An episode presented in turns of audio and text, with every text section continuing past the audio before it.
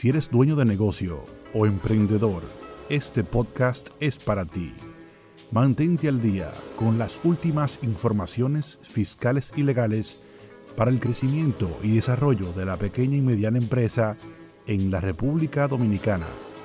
Con Olga Segura, gerente de operaciones de Grupo Segura Rodríguez. Tus finanzas en orden. Hola, bienvenidos. Como cada lunes, este episodio vamos a dedicarlo para hablar acerca del salario de Navidad. Sé que estamos en septiembre, pero aunque se vea un poquito lejos, ya diciembre está cerca y por, em, y por eso quisimos hacer con un poquito de antelación este audio, porque producto de la crisis que estamos viviendo por la pandemia del coronavirus, este salario de Navidad para los empleados que han estado suspendidos en este año se va a ver reducido. Entonces queremos hablar un poquito acerca de esto y vamos a iniciar dando cinco datos importantes que debemos conocer acerca del salario de Navidad. Primero, saber que los artículos del 219 al 222 del Código de Trabajo son los que tratan todo lo que concierne a este salario de Navidad. Segundo, es saber que realmente es una obligación de todo empleador pagar a cada colaborador el salario de Navidad en el mes de diciembre y que este salario consiste en la duodécima parte de todo el salario que el empleado devengó durante el año calendario, es decir, de enero a diciembre de cada año.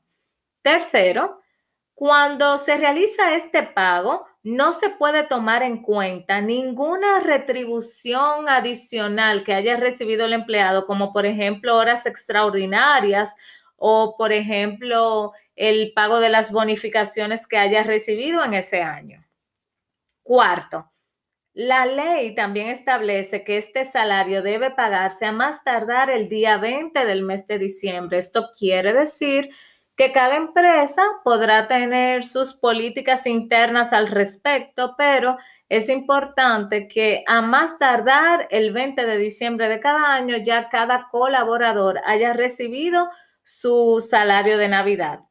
También queremos en esta parte resaltar que se puede dar el caso de un empleado que sea despedido o que renuncie antes de que llegue el mes de diciembre y en ese caso, lo que se hace es que al momento de pagarle sus prestaciones laborales, se incluye la proporción del salario de Navidad que le corresponde por ese tiempo que trabajó durante ese año. Quinto y último dato es saber que el salario de Navidad está exento de todo tipo de gravamen, no puede embargarse, no puede venderse y no está sujeto al pago de impuestos sobre la renta. Por eso al momento de hacer este pago, en la nómina de la empresa se debe colocar este monto y registrarse en la Tesorería de la Seguridad Social como un monto eh, exento, como un ingreso exento del impuesto sobre la renta. Ahora que ya hemos visto estos cinco aspectos importantes, queremos eh, entonces hablar un poquito acerca de cómo se ha visto afectado. Como ya dijimos, mencionamos que este salario es la duodécima parte de todo lo que gana un empleado en un año. Entonces, ¿qué pasa? Desde marzo, que estamos experimentando la crisis de la pandemia, ya a partir de abril, varios empleados empezaron a suspenderse. Entonces, imaginemos un empleado que, por ejemplo, estuvo suspendidos, eh, estuvo suspendido, perdón, en abril, mayo y junio. Entonces, para, según la ley, y lo que establece es que un empleado suspendido no debe trabajar y a su vez su empleador no le pagará. Entonces, lo que ocurrió en el país fue que el Estado, para tratar de combatir esa crisis y de que el empleado no se vea sin ingresos, creó el programa FASE, el programa Fase 1, donde esos empleados suspendidos recibían una proporción, un monto de salario para ayudarse en ese momento. Sin embargo, el empleador no estaba obligado a completarle su salario. Entonces, por eso es que en este caso un empleado que haya estado suspendido en abril, mayo y junio para hacer el cálculo de su salario de Navidad, lo que debe hacerse es sumar los salarios que devengó en enero, febrero y marzo, más los que devengó de julio a diciembre de este año. Entonces se suman esos salarios y se dividen entre 12 y el resultado va a ser el salario de Navidad.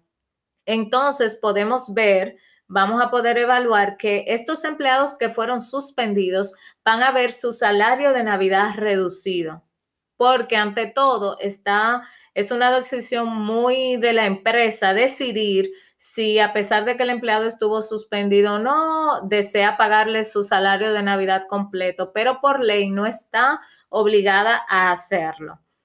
A diferencia de aquellos empleados que no estuvieron suspendidos, por ejemplo, eh, aquellos restaurantes que de alguna forma lograron mantener eh, cierta parte de sus negocios abiertos y hubieron empleados que no fueron suspendidos, que solo se acogieron en este caso al programa fase 2 estas, estos empleados que nunca estuvieron suspendidos deben recibir su salario de Navidad íntegramente, o sea, no, vas, no se va a reducir porque se debe sumar todo lo que el empleado ganó en el año completo igual y dividirlo entre 12, porque aquí la única diferencia es que al no haberse suspendido, si la empresa logró, logró afiliarlo a fase 2, bueno, pues una parte de su salario, 5 mil pesos, que es lo que el Estado está otorgando a, los empleados en fase 2 fue pagada por el Estado, pero eso no quiere decir que el empleado dejó de trabajar. Entonces, en ese sentido, es importante saber